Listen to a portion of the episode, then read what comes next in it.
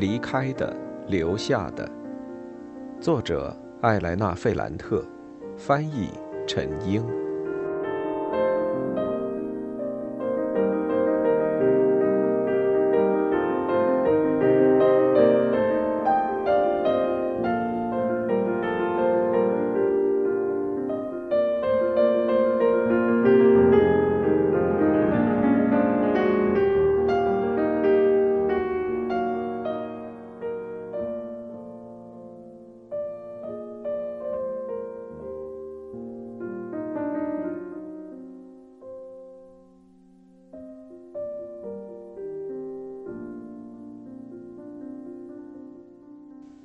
四十六。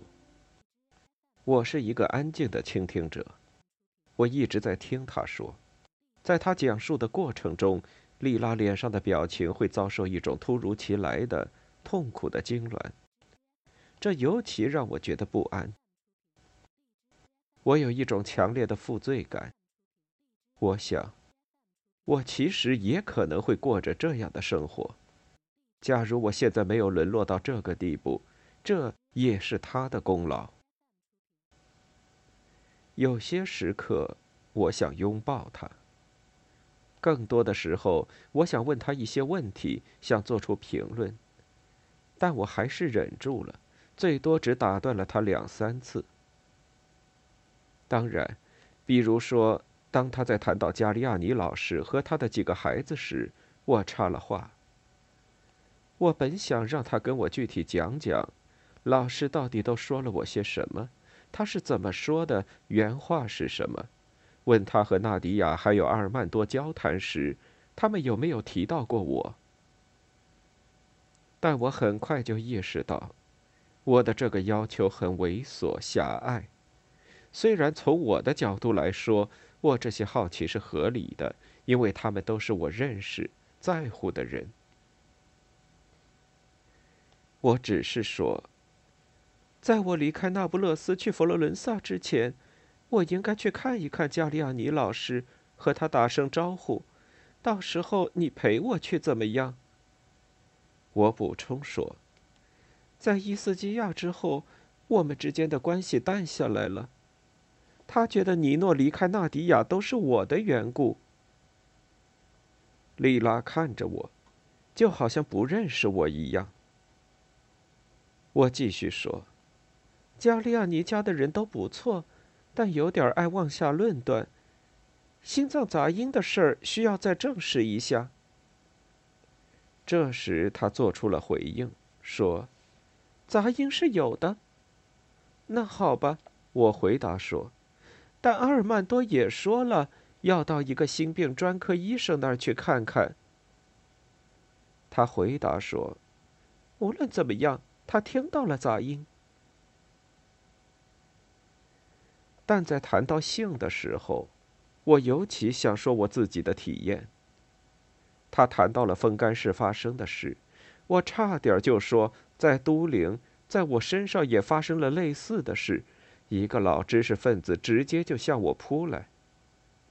还有在米兰，一个委内瑞拉画家，我才认识他几个小时，他就跑到我房间来，要钻进我的被窝里。就好像那是我应该做的。然而，在这种情况下，我也忍住了。在这时候谈论这些有什么用呢？但如果我讲了的话，真的和他讲的是一回事儿吗？他讲到发生在他身上的这些事时，最后那个问题。很清楚的浮现在我的脑海里，就像几年之前，他跟我讲了他的新婚之夜发生的那些非常糟糕的事。莉拉笼统的谈到自己的性生活。谈到这么一个话题，这对于我们来说是一个全新的事情。我们成长的那个环境，大家都是口无遮拦，但那些不得体的话都是用来攻击别人。或是保护自己。关于性的语言是暴力的语言，让那些隐秘的话变得很难说出口。我觉得很尴尬。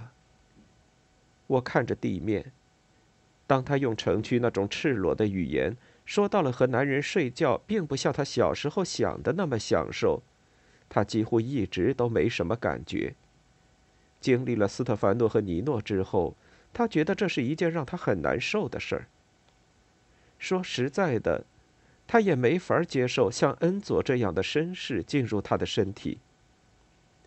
不仅仅如此，他还用一种更丑陋、更直白的话，说了至今为止他有过的体验。有时候是被迫，有时候是因为好奇，或者是激情。所有男性渴望女人做的事，从来没有让他产生过快感，甚至是和他渴望的尼诺在一起也一样。即使是在有强烈爱情的情况下。他想为她生个孩子，后来怀孕了，他也没有快感。面对他的坦诚，我没法继续保持沉默。我为了让他感觉到我的诚意，我应该也对他说一些隐秘的事情。但谈到我自己，方言让我很讨厌。但要说意大利语的话，我觉得这些腥骚的事儿，对于我学到的高雅语言是一种辱没，尽管别人觉得我是写了惹火章节的女作家。我越来越觉得窘迫。我忘记了，这种坦白对他来说也很艰难。他说的每一个词，包括那些庸俗粗鲁的词汇，都和他脸上崩溃的神情、颤抖的双手紧紧联系在一起。我只简短的说了一句：“对我来说不是这样的。”我没有说谎，但我说的也不是事实。要把真实感受说出来会很复杂。我需要非常谨慎的语言。我要向他解释我和安东尼奥在一起的那个阶段，我跟他在池塘边的耳鬓厮磨。我让他抚摸我，这一直都让我很愉悦，很渴望那种快感。但我不得不承认，被进入的感觉也让我挺失望的。那种体验被负罪感破坏了。当时的环境也很不舒服，加上担心被发现，匆匆忙忙的，也害怕怀孕。我还不得不提到弗朗科。我对于性的少数体验也是从他那儿得到的。在他进入我之前，还有之后，他让我在他的腿上、肚子上磨蹭，这是很舒服的事儿。有时候，这也让插入变得美好。结果，我不得不跟他说最后的结论。现在，等待我的是婚姻。彼得罗是一个非常绅士的男人，我希望在婚床之上，在安静合法的关系中，能从容的享受到交配的乐趣。假如我能这么说的话，那算是诚实的。但是这种字斟句酌的交流，对于我们两个将近二十五岁的女人来说，是从来没有过的。另外。我还含糊的提到他和斯特凡诺订婚期间，我跟安东尼奥之间的事情。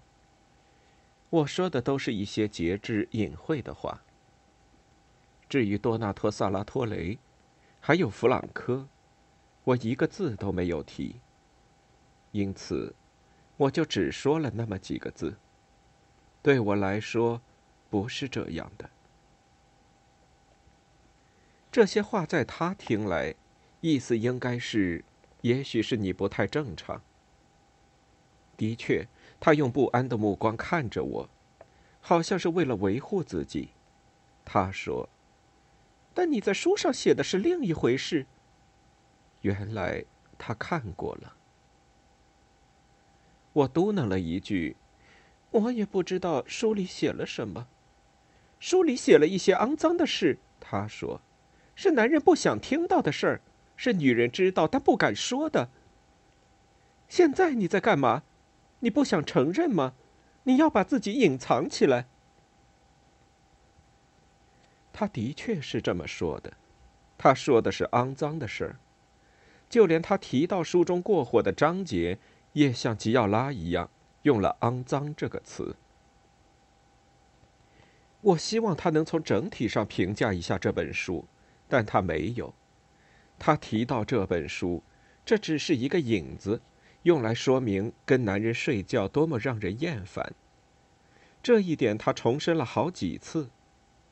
他感叹说：“你小说里写的东西，假如你讲述了，就证明你是了解的。你现在却说对我来说不是这样，说这话没什么用。”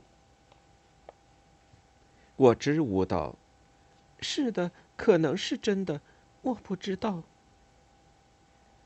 这时，他用一种痛苦的语气，肆无忌惮的跟我讲起他的体验，非常兴奋，但很不满意，有一种恶心的感觉。我想起了尼诺，想到我脑子里经常琢磨的问题，在那个漫长的、絮絮叨叨的夜晚。这是不是一个合适的时机，可以让我告诉他我见到尼诺了？我是不是应该告诉他，詹纳罗不能指望他？尼诺还有一个儿子，他根本就不会在意自己的孩子。我是不是应该利用这机会，利用他坦白的这个机会，让他知道在米兰，尼诺跟我讲了一句关于他的坏话，莉拉在性方面也很糟糕。通过他激动的讲述，他对我书中那些肮脏的情节的解读，我是不是应该推测出，从根本上来说，尼诺说的对。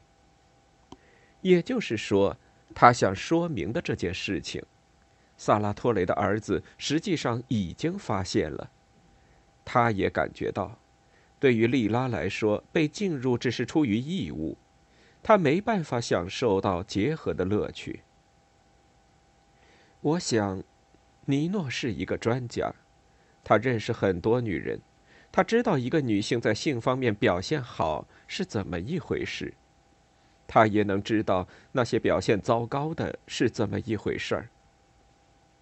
很明显，在性方面很糟糕，这就意味着在男人的攻击下感受不到快感，意味着为了平息自己的欲望，在对方身上磨蹭。意味着抓着他的手拉向自己的下体，就好像我和弗朗科之间那样，无视他的厌烦，还有高潮之后的倦怠，他只想静静的歇着。这种不安在增长。我想，我在我的小说里写了这些内容，让吉奥拉和莉拉都找到了共鸣，可能尼诺也看出了这一点。因此，他想和我谈论这事。我把这些话都咽了回去，只是泛泛的说了一句：“我觉得很遗憾。”什么？你在没有快感的情况下怀孕？他忽然用一种带着讽刺的语气说：“我才不会觉得遗憾呢。”最后，天色快要亮的时候。他刚刚讲完他和米凯莱的冲突，我打断了他。我对他说：“别说了，你要保持平静，量下体温。”结果他的体温是三十八点五度。我紧紧抱着他，在他耳边说：“现在我来照顾你，到你好起来，我会一直和你在一起。如果我要去佛罗伦萨，你跟孩子跟我一起走。”他很坚决地回绝了我，说了最后一件事。他说他不应该跟恩佐来到圣约翰特杜奇奥，他想回城区去。回咱们的城区？是的。你疯了吗？等我好些，我就搬回去。我说了他，我说这是因为他发烧了才会这么说的。我说城区的日子会更难过。再回去简直太傻了。我已经迫不及待的离开了，我大声说：“你很强大。”他这么说让我很惊异。我从来都没你那么坚强。对于你来说，你走得越远，就会越感到自在。而我呢，仅仅穿过大路上那个隧道，我就感到害怕。你记不记得，有一次我们想去看海，后来下雨了，我们俩是谁想继续向前走，是谁想后退的？是我还是你？我不记得了，但你最好还是不要回去。我还是试图让他改变主意。我们讨论了很长时间。你走吧，他最后说。你跟那两个人说说，他们已经等了好几个小时了，他们一晚没睡，现在又要去上班。我跟他们说什么呢？想说什么就说什么吧。我帮他把被子盖好，也帮詹娜罗盖好。整个晚上，孩子睡得都很不安稳。我感觉丽拉已经安静下来。我小声说：“我会很快回来的。”他说：“你要记住你对我的承诺。什么承诺？你已经忘了吗？假如我出什么事儿，你要照顾詹德罗。你不会有事儿的。”我从房间里出去时，丽拉在半睡半醒中嘀咕了一句：“你要看着我睡，要一直看着我。你离开那不勒斯也不要忘了我。我知道你看着，我就会安心了。”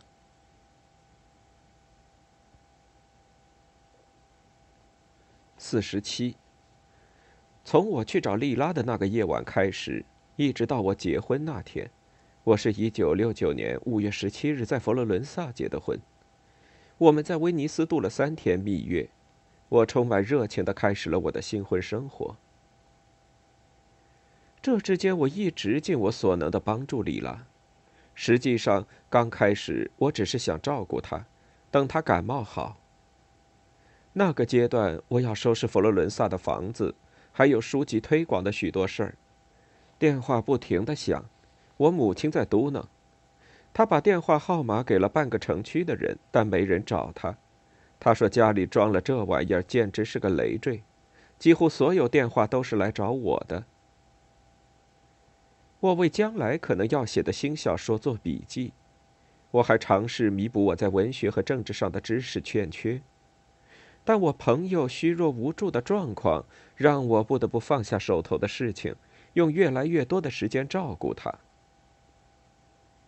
我母亲马上就发现，我和丽拉的关系恢复了。她觉得这是一件丢人的事儿。她在一旁煽风点火，不仅骂我，也说丽拉的坏话。她依然觉得她可以对我指手画脚，告诉我什么事情可以做，什么事情不能做。他一瘸一拐地走在我的身后，批评我。有时候，我觉得他简直要钻到我的脑子里来。就是为了防止我自己做主。他刺激我说：“你跟他还有什么共同的地方？还有什么话可以说？你想想你现在的身份，还有他现在的样子。你写了一本恶心的书还不够吗？你还要跟那个婊子来往？”但我一直装聋卖哑。我几乎每天都跟丽拉见面。我看着她在房间里睡着，然后我出去，面对在厨房里等了一夜的两个男人，我努力帮助他重建自己的生活。我对恩佐和帕斯卡来说：“莉拉病了，不能继续在索卡沃工厂工作，他已经辞职了。”跟恩佐根本不需要浪费口舌，他很早就明白。莉拉已经无法忍受继续在工厂里上班，因为她的处境非常艰难，她的内心很崩溃。帕斯卡莱呢，在他开着车子回城区的路上，那时候很早，路上没什么人，他忍不住说：“我们不要太夸张了。”他说，在工厂里，莉拉的确很辛苦。但世界上所有被剥削的人都过着那种日子。他用他小时候就常用的一种语气跟我谈起了意大利南方农民、北方工人、拉丁美洲、巴西东北部、非洲、美国黑人、越南人民，还有美帝国主义。我很快就打断了他，我说：“帕斯卡莱，如果丽娜再这么下去，她会死的。”但他还是没有停下来。他一直在反对我的观点，这并不是因为他不关心丽拉，而是因为在索卡沃的工厂里做斗争对他来说非常重要。他觉得丽拉的身份很重要，在他内心深处，他确信丽拉只是有一些感冒，根本不需要小题大做。像我这样的小资产阶级知识分子，会操心一场感冒发烧，而不会担心一场工人运动失败带来的政治后果。这些话他并没有明说，而是说的很含糊，是我自己说出来的，说的明明白白、清清楚楚。我就是想告诉他，我知道他的意思。这让他更加烦躁，他把我放到栅栏门那里。对我说：“现在我要去上班了，莱农，我们以后再谈这件事。”后来我一去圣约翰特杜奇奥，就把恩佐叫到一边，对他说：“你如果为了丽娜好，就让帕斯卡莱离他远点儿，他再也不能听到工厂的事儿了。”在那个阶段，我在包里总是放一本书，还有我的笔记本。我会在公共汽车上，或者丽拉平静下来的时候读书。有时候我发现他瞪着眼睛盯着我看，也许他想知道我在看什么，但他从来连书名都不问。我试着给他念几页我正看的书，我记得那是厄普顿客栈里的场景。他闭上眼睛，好像很厌烦。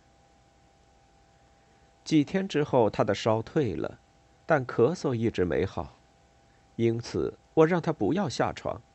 我负责收拾家里、做饭、照顾詹娜罗。也许因为他已经是大孩子了，所以有点霸道，也有点调皮。我觉得他不像米尔科，尼诺的另一个孩子那样对我有吸引力。但有时候他玩得很疯。忽然就会很沮丧，躺在地板上昏睡过去，这让我很心软，让我喜欢上他。他自己也感觉到了，就越来越缠着我，不让我干活或是读书。这时，我想更进一步了解丽拉的处境。她有钱吗？没有。我借钱给她，她接受了。然后发了一千遍誓，说他一定会还给我的。布鲁诺欠他多少钱工钱？两个月的工资。退职金呢？他不知道。恩佐在做什么工作？他赚多少钱？不知道。苏黎世的那个函授课程能带来多少具体收益？也不知道。他一直在咳嗽。他胸口很疼，嗓子不通畅，心跳有时候会失控。我详细记下所有的症状，我想说服他去看医生，接受比阿尔曼多的听诊更仔细的检查。他没有答应，也没有反对。有一天晚上，恩佐还没回来，帕斯卡莱露面了。他很客气地说。委员会的成员还有索卡沃工厂的几个工人想知道他怎么样了。我强调说，他的病还很重，他需要休息。但他还是要求见丽拉，说是打个招呼。我让他在厨房等着，我去跟丽拉说这件事。我建议他不要和帕斯卡来见面。他做了一个表情，意思是你让我怎么做，我就怎么做。他之前一直是一个不容置辩、说什么就做什么，而且会出尔反尔的人。现在他依赖着我，这让我很感动。四十八。那天晚上，我从我父母家给彼得罗打了一个很长的电话。我详细的跟他讲述了发生在莉拉身上的事。我说我很想帮他。他在电话的那头很耐心的听我讲，后来他甚至表现出了合作态度。他想起了比萨的一个研究希腊文化的年轻学者，那人对计算机非常狂热，想通过计算机在语文学领域掀起一场革命。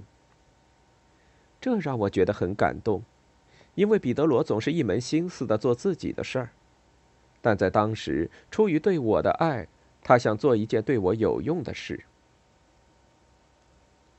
你联系一下他吗？我恳求他。你跟他说一下恩佐，没准会有帮助呢。说不定能冒出一个和计算机相关的工作机会。他向我许诺说他会做的。最后，他补充说，他记得玛利亚·罗莎和一个那不勒斯的年轻律师有过一段短暂的交往，他也许能联系上这位律师，问问对方能不能帮我。帮什么呢？帮你的朋友把钱要回来呗。我一下子充满了热情。那你给玛利亚·罗莎打电话吧。好。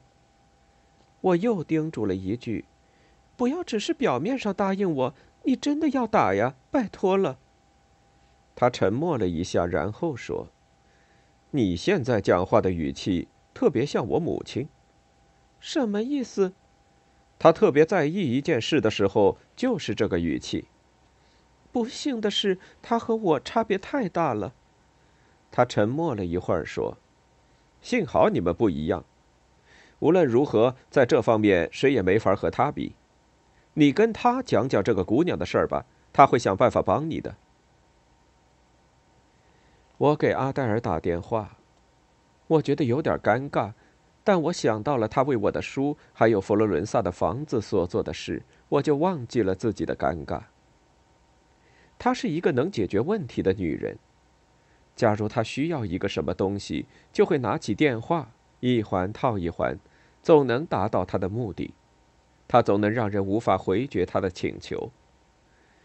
她能自如地跨越不同的思想。她不尊重既定的社会等级。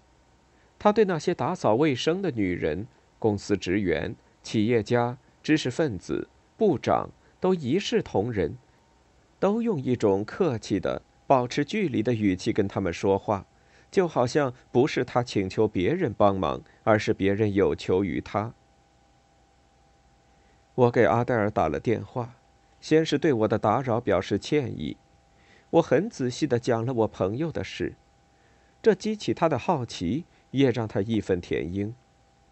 最后，他对我说：“让我想一想。”“好的。”“我能给你一个建议吗？”“当然。”“你不要害羞，你是一个作家，你要利用自己的身份做些事情，让人感觉到你的分量。